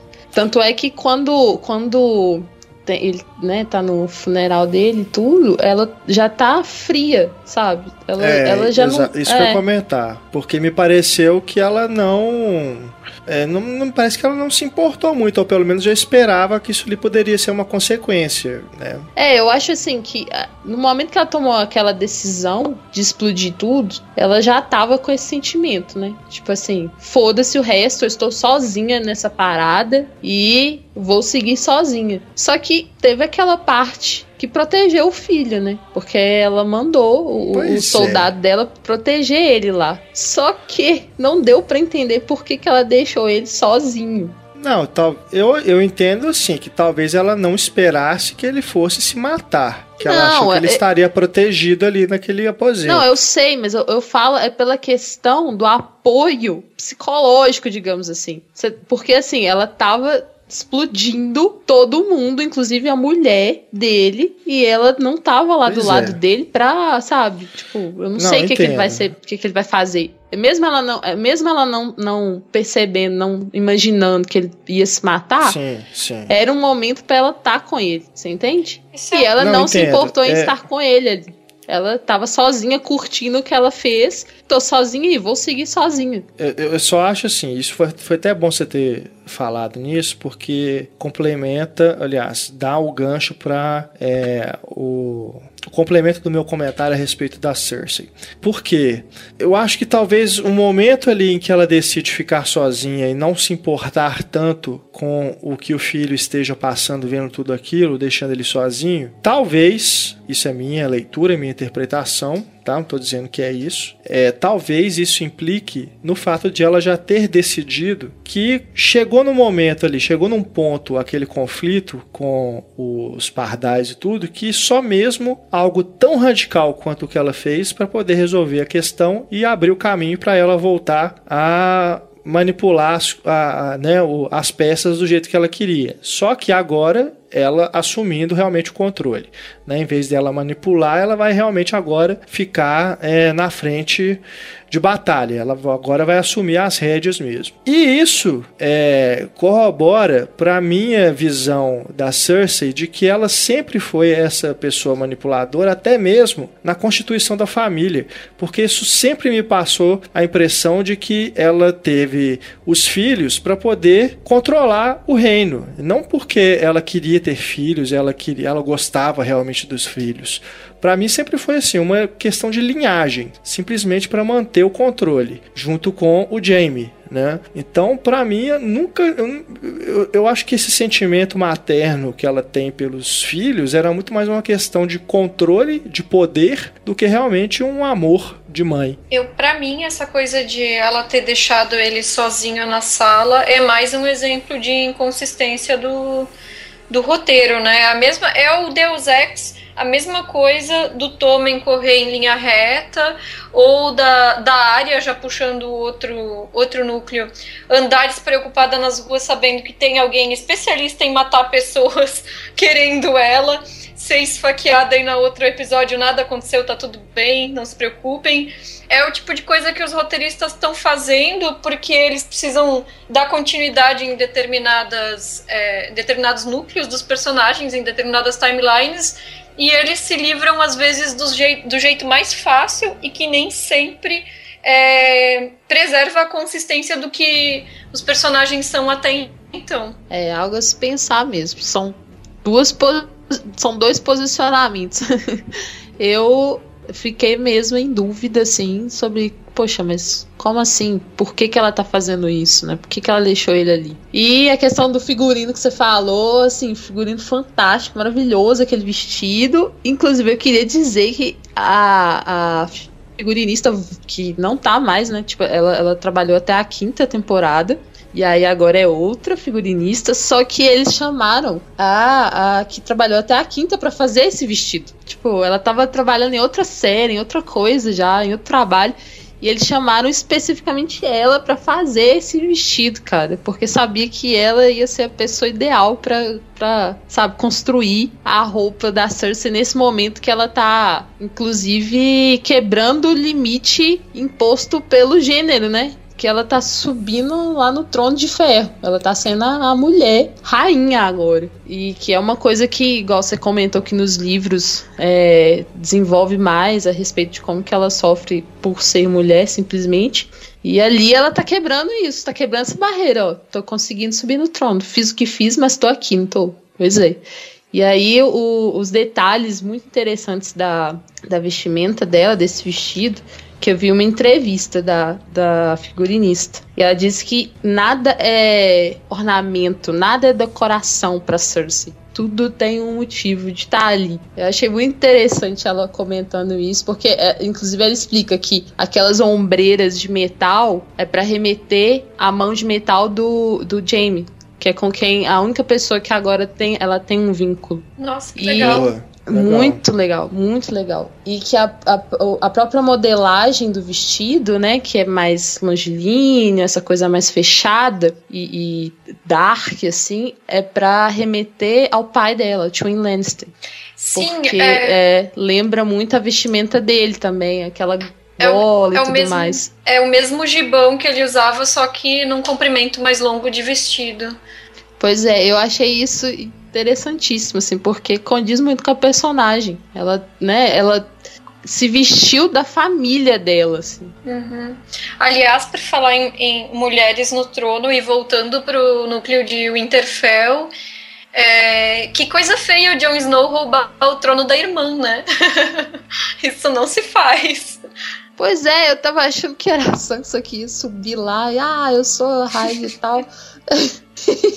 Pois é. A galera vai e vota pro John. Eu falei, Quando... vota entre ah, aspas, é, né? Porque ali foi ele, né? Foi, foram os caras ali que aclamaram é, ele. aclamaram rei, ele, assim. Eu acho que por uma situação de época, seria aquilo ali mesmo né, Isabel? Porque assim, entre um homem e uma mulher, é claro que eles iam preferir colocar um homem, ainda mais ele sendo guerreiro e tudo mais. Não, é, eu acho que é justamente isso também. É, eu, eu não, não tô desmerecendo a, a Sansa de, do, do, de ser a rainha, não, de ser a, a verdadeira dona ali do trono, não. Mas acho que a questão ali é porque naquele momento, né, de batalha e tudo, e, e o pessoal já conhecia o Jon Snow, né, sabia do retrospecto dele como guerreiro, como líder, aí votaram nele, porque foi até inclusive a menininha que botou pilha nele. Assim. Lianinha. Mas... Não, essa menina, gente. Que isso, a menina arrasou. Aquela carinha dela. Muito amor. É ótimo, é ótimo. Mas eu, mas eu achei que colocaram justamente ela pra, pra chamar o nome do Jon Snow pra amenizar isso aí, porque se for pensar em linha de sucessão mesmo, iria pra Sansa o, o é. Porque querendo ou não, ele ainda é um bastardo. Esse, o título ele passa primeiro para todos os, os filhos legítimos homens e se não tiver mais filhos homens passa para mulher. O bastardo ele não, não tem reconhecimento não tem nada que ele ele tenha que ajude a reivindicar né? Então eles deram um jeito até de colocar a Lianinha para para citar o nome dele acho que para atenuar o golpe Foi um golpe. É outro Não, motivo, é outro motivo de tensão entre John e é. a Sansa, né? Até Essa porque coisa... depois que Mas acho que ela mesma queria isso, não que ele assumisse ali naquele momento. Eu acho que não. Até o rosto dela no final da aclamação dele mostrou um certo desconforto, eu acho, com a situação. E Não sei, assim. E até no final da nona temporada, quando ela salvou o dia lá com a chegada do exército do Mindinho, ainda pensei, agora é Sansa Stark, Senhora do Norte, Senhora de Winterfell, né? E foi um, um desejo traído aí. É, eu fiquei, é. eu fiquei um pouco em dúvida, assim, do que, que cada um queria, assim, porque nas conversas deles eles ficavam jogando a bola um pro outro. Não, é. o John falava, você tem que ser, você é legítima, você tá na sucessão, você é a senhora. E ela, ao mesmo tempo, falava, ah, mas você é um Stark tanto quanto eu, blá blá. blá ficou meio que jogando a bola, assim. E ele, eu sinto dele, assim, uma preocupação muito maior em, em com, os, com a guerra que ele tá esperando, né, dos White Walkers chegarem, do que com governança. Isso. Com certeza. Não, ele para mim sempre teve esse papel do comandante, não Militar, de né? um político. exatamente. É. Então eu acho que talvez, não sei, talvez se ela tivesse.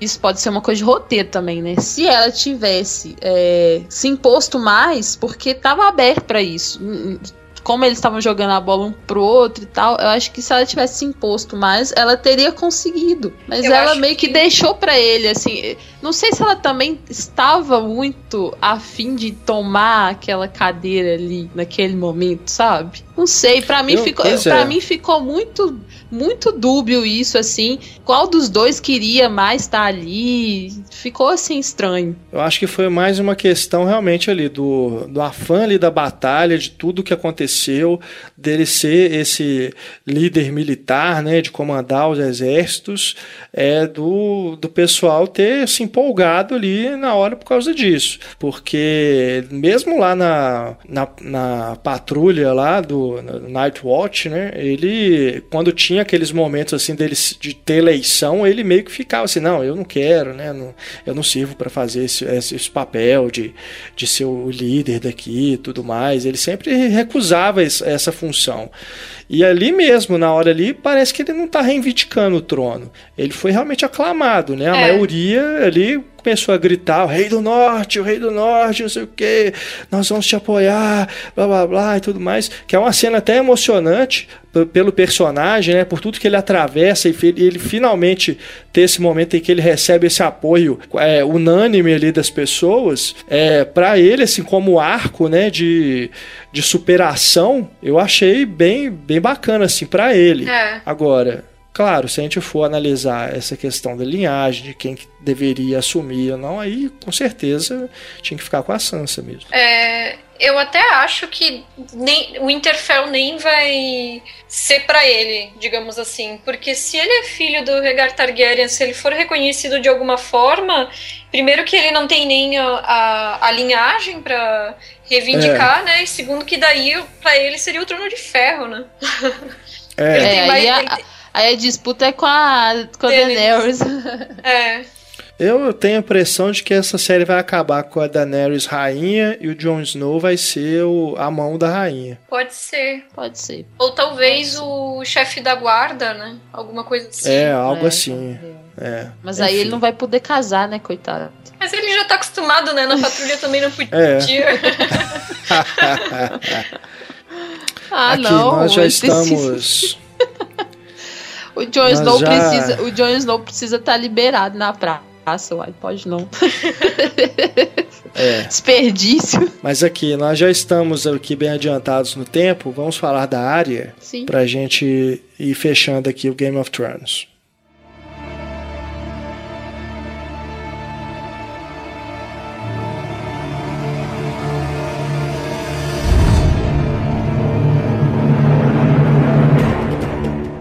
Área que para mim, é, nessa na temporada anterior e nessa foi assim, eu não vi a hora dela sair daquele lugar, acabar com aquele treinamento e pegar o barco. Idem. Porque, nossa, eu achei muito chata. Essa foi a pior trama dessas duas últimas temporadas. Aquela menina lá, Deus me livre dá um pau nessa menina logo, porque já tava enchendo a paciência. Toda hora era a mesma situação. É, a mesma situação, também achei bem chato. E essa menina, essa menina, ela era muito parecia tipo assim, a vilã que precisa ser derrotada a todo custo. Não tinha mais nada o que falar dela, né? Era só pra gente odiar mesmo, só porque tá perseguindo a, a, a área. Também tava achando bem chato, assim.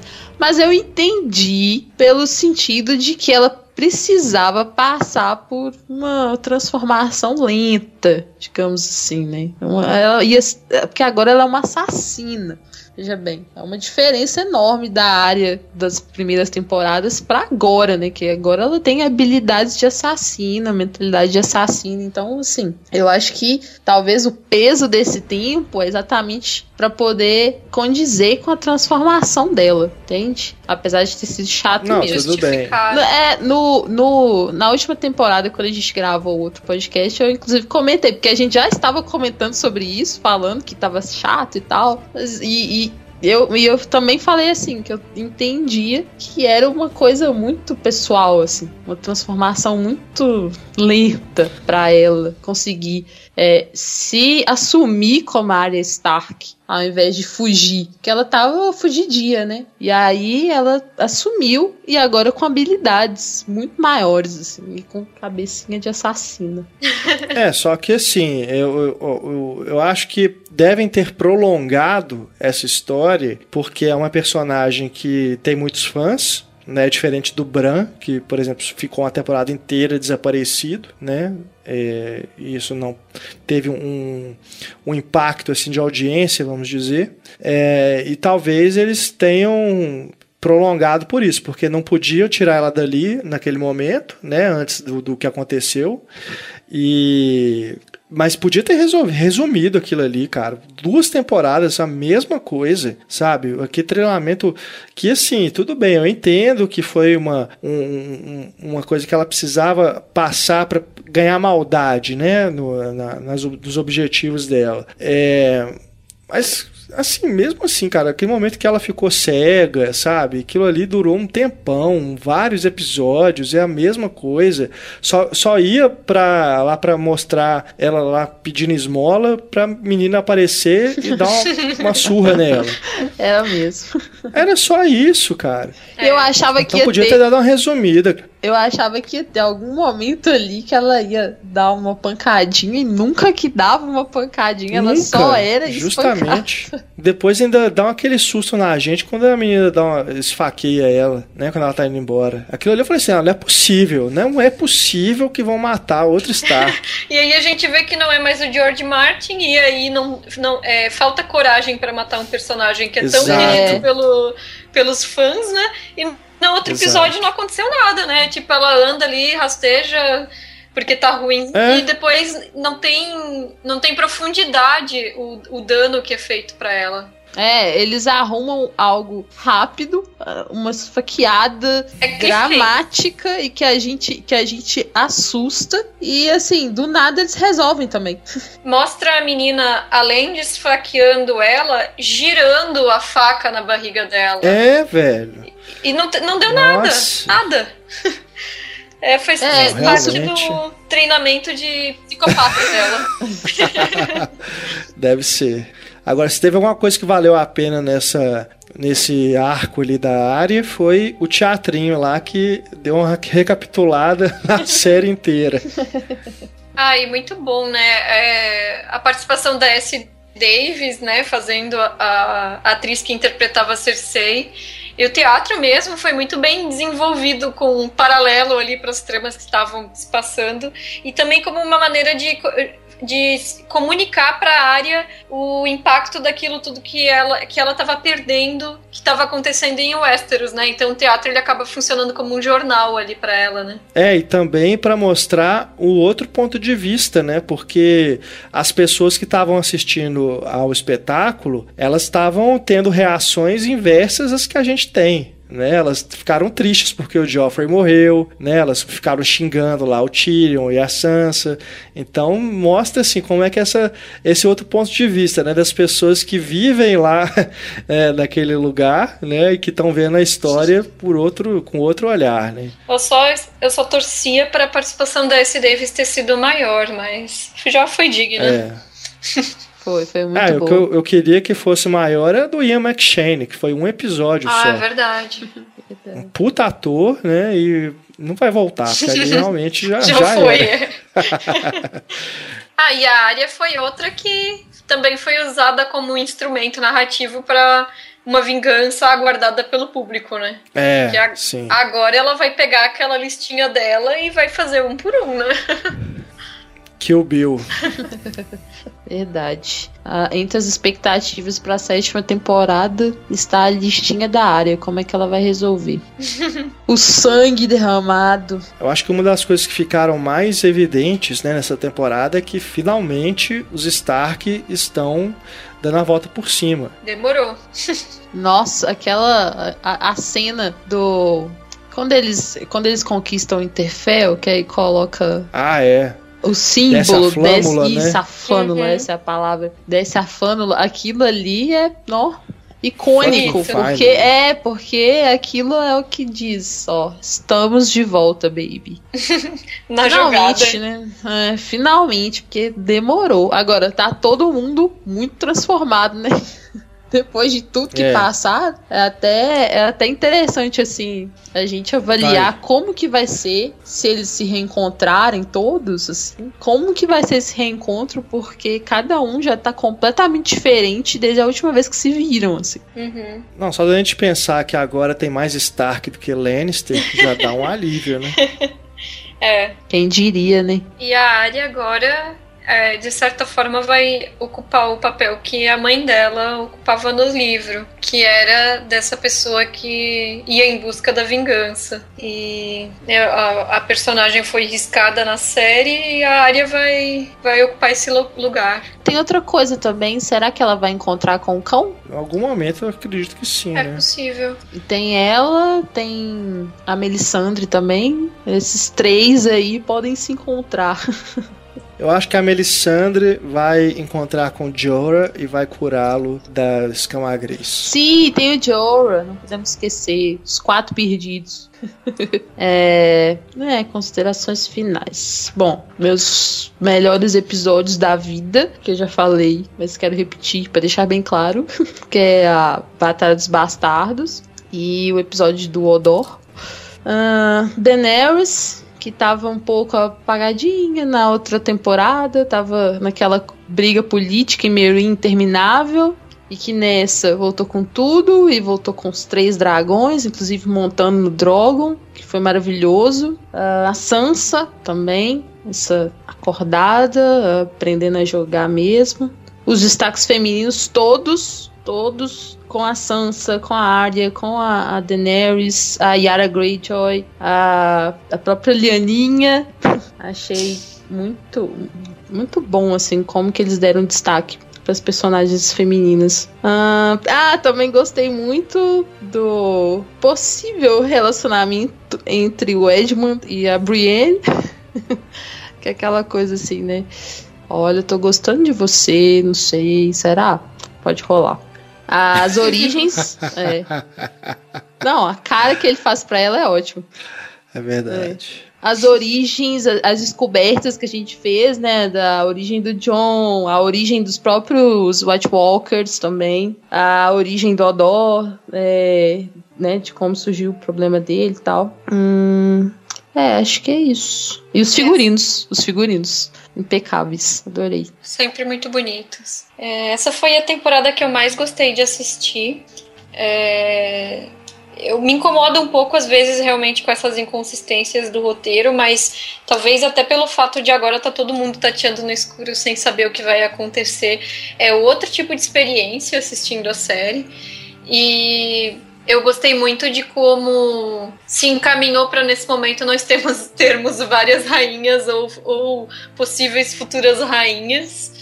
É, acho que tem um potencial para a sétima temporada de várias histórias se desenvolverem de uma maneira interessante, até aquelas que antes a gente não tinha tanto interesse, como até o, o núcleo do Bran. Tô curiosa para ver o que mais vai vir aí pela frente.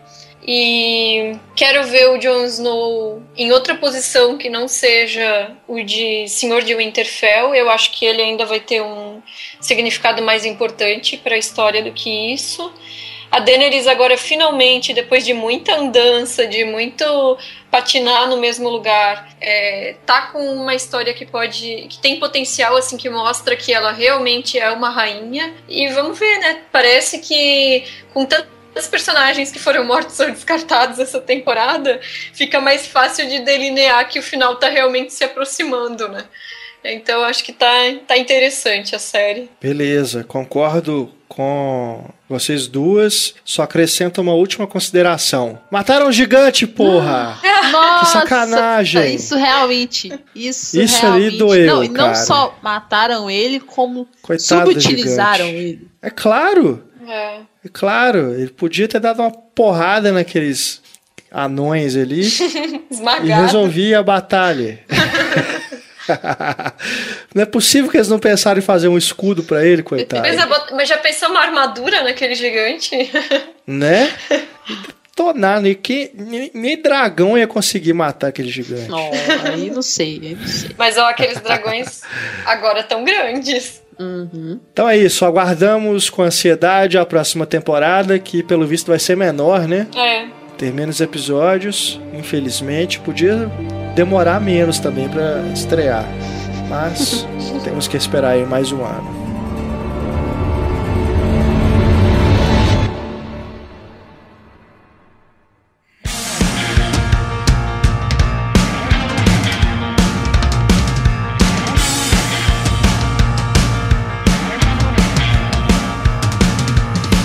Vamos falar de outras séries aqui que foram destaque nesse semestre.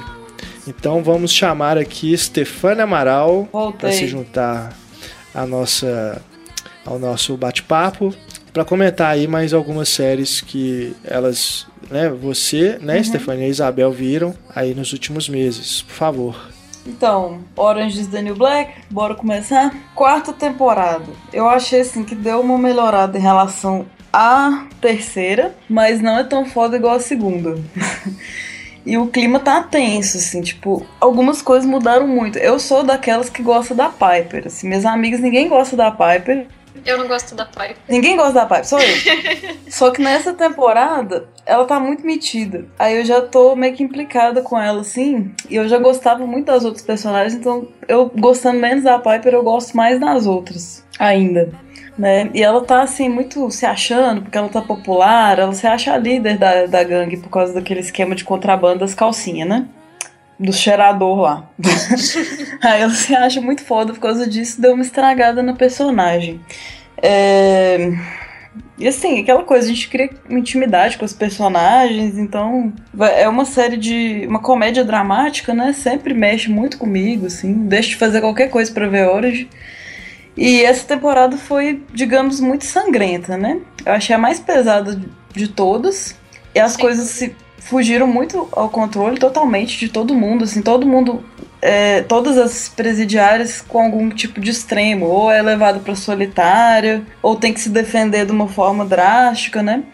A questão da segregação racial ficou mais intensa, porque elas são separadas, assim, né? Tem tipo a- as etnias separadas, tem a- as, as latinas, as negras e as brancas. E nessa temporada isso ficou assim. é, chegou a ter momentos de comparação com o nazismo mesmo, bem pesado. O que mais que eu notei aqui? Eu acho que todos os personagens, assim, todos exageros, mas a maioria delas tem as facetas bem trabalhadas, assim, elas não são planas. Tipo, ao mesmo tempo que você odeia, você começa a conhecer um lado dela mais sombrio, as motivações delas, as sofrências delas, a gente entende os personagens. Isso é bem trabalhado. E nessa temporada entraram muitas novas presas, né? Em Litchfield, virou aquele caos. Tem episódios assim que você fala, nossa, não vai dar pra sobreviver, mas acaba que, que resolve, sempre com aqueles alívios cômicos assim. Tem a Judy King, que foi uma personagem, uma das poucas que tiveram destaque das novas, né? Que ela é inspirada na Martha Stewart, assim, uma celebridade que entrou na, na prisão. E os novos policiais também, pra dar conta dessa mulherada. que muito tenso, assim, tipo, eles não são tão carismáticos, né? Mas ficaram bem trabalhados também. Mas pro final, é, eu e Isabel, né, a gente notou que o humor ficou um pouco forçado. Por- Porque é alguns fatos sinistros, assim, e, e ainda assim colocando humor, então a gente ficou meio confuso, assim, tipo, vou rir, vou chorar aqui. E por fim, como a gente ainda não falou da série no geral, é, eu gosto muito assim dos momentos oníricos e dos discursos escatológicos dela, da série, que lembra muito Weeds, que é a série anterior criada pela Genji Kohan. É isso. Horas de amor. Sabel.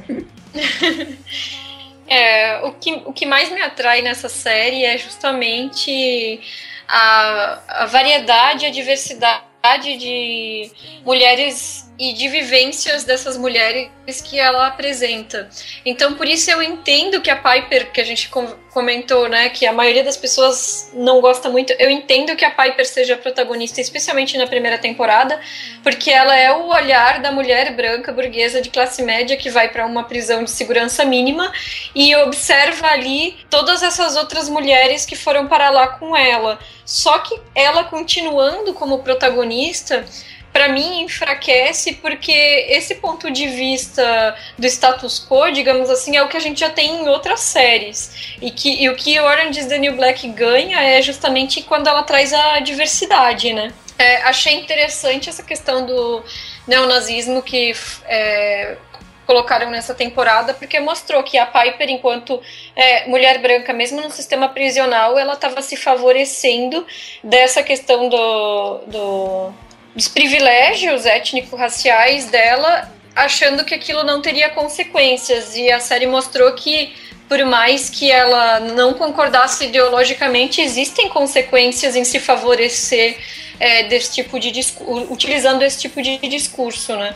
Acho que o que foi mais forte nessa temporada foi é, mostrar as consequências também da privatização do sistema carcerário e do, uhum. da contratação de ex-soldados como agentes carcerários e essa questão da militarização do tratamento das presidiárias. Então, elas passam a ser meras fontes de lucro para uma empresa que está administrando o local e isso muda toda a dinâmica né, do funcionamento. É, achei que a personagem da Sofia é, no, na Solitária ficou subutilizada essa temporada. Ela teve um arco dramático, assim, que apagou a personagem. E me, eu, eu gostei, eu achei que ficou forte toda a violência que teve. Foi a temporada mais emocionante, digamos assim. Uhum. Mas, por outro lado, me incomoda a forma como isso foi utilizado para não sei, assim, parece que foi espetacularizado para o público. Então, ainda de novo, é usando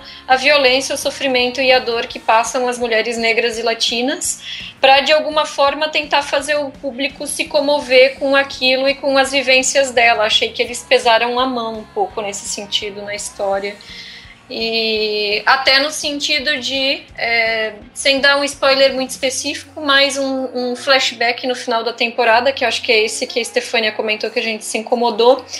Chega ao ponto de querer justificar dizendo que a personagem era uma pessoa boa, que tinha uma vivência bonita, como se assim a gente é, se comoveria com a morte dela. E não era preciso isso. Ela é um ser humano, independente do que ela era fora da prisão, e independente do que ela tenha feito antes de entrar na prisão ou para estar na prisão. É, não precisa se justificar dizendo ela era uma pessoa boa para a gente achar injusta a morte de uma pessoa.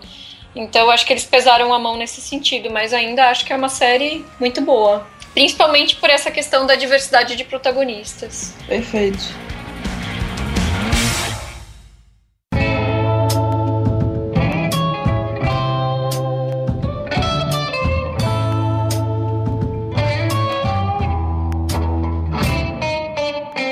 Better Call Saul. Então, os mesmos criadores de Breaking Bad, temos aí o consolo para os fãs, né? Que é a sequência né, em cronologia, mas que seria o passado de alguns personagens, não dos protagonistas de Breaking Bad, que é o Better Call Saul. E aqui a gente vai conhecer, antes dele ser o Saul Goodman, né? O Jimmy, e tudo, assim, que ele passou e tal, como advogado, carreira dele, os altos e baixos, para tornar o pilantrão colorido que ele virou em Breaking Bad.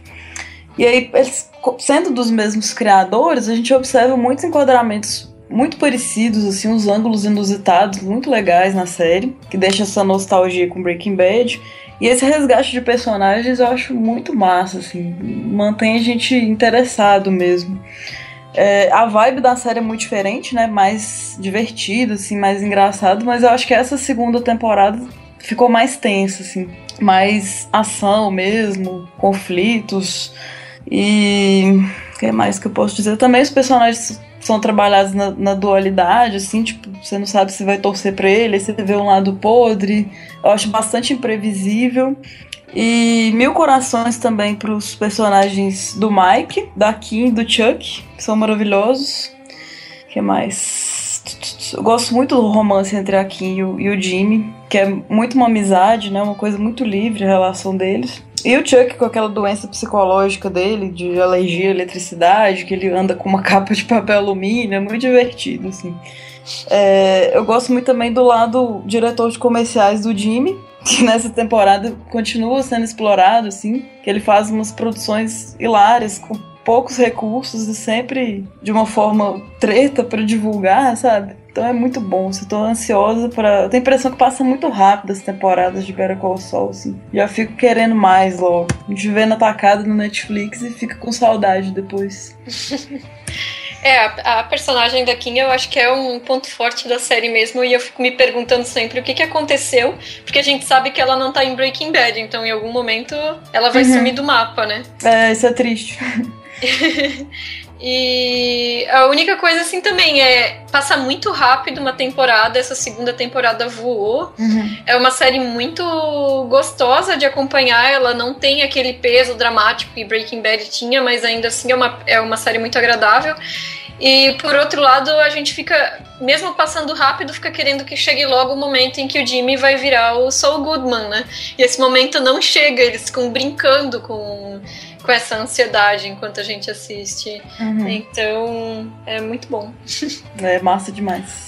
Uma pergunta, para quem nunca viu Breaking Bad, dá pra ver Better Call Saul tá. ou a pessoa fica boa? Oh, eu acho que dá porque a série é independente, né? Assim, é. até porque é antes. É, então seria legal também se eu fizesse o, processo contrário, tipo, tô vendo Better Call Saul agora e depois eu vou ver Breaking Bad. Massa demais. Né? Funciona, funciona porque, no caso, é como se fosse a ascensão desse personagem que no Breaking Bad vai ser o, o advogado do protagonista, né? Uhum. E aí tu, a gente tem os bastidores, a vida dele antes de ser esse advogado de porta de cadeia bem sucedido.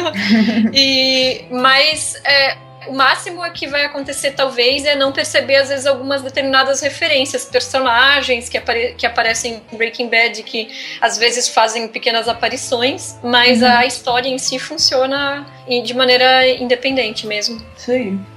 Maravilha. Bom, a gente podia ficar aqui mais duas horas falando de séries, né, que foram é, exibidas aí no primeiro semestre de 2016. O Marcelo Seabra, nosso companheiro, se estivesse aqui conosco, né, por uma, um, um outro compromisso que ele tinha no serviço dele, não pôde estar aqui, mas certamente ele poderia contribuir ainda mais com essa discussão, porque ele vê bastante séries, ele acompanha muito. E, mas enfim, né, acompanha lá no, no site dele, o Pipoqueiro, para ver os comentários que ele faz das séries. E eu, eu da minha parte, como eu, eu disse, a minha contribuição é mais com Game of Thrones mesmo, que é a série que eu acompanho, mas é, eu comecei a ver Vinyl por causa do Scorsese, principalmente, e gostei do episódio piloto, que é praticamente um filme, né? Tem duas horas de duração, mas depois eu já comecei a sentir que a série vai caindo mesmo. Tanto é que ela foi cancelada, né? A segunda temporada. É, foi chegou a ser confirmada e depois foi cancelada. E tô agora curioso para ver é, Roadies, do Cameron Crowe, que também tem essa coisa do rock and roll, né? Pegando aí, só que agora com uma outra abordagem, né? Essa abordagem mais é, alegre, vamos dizer, porque Vinyl é mais pesada, né? Uma coisa ali do, daquela aquela coisa de, de,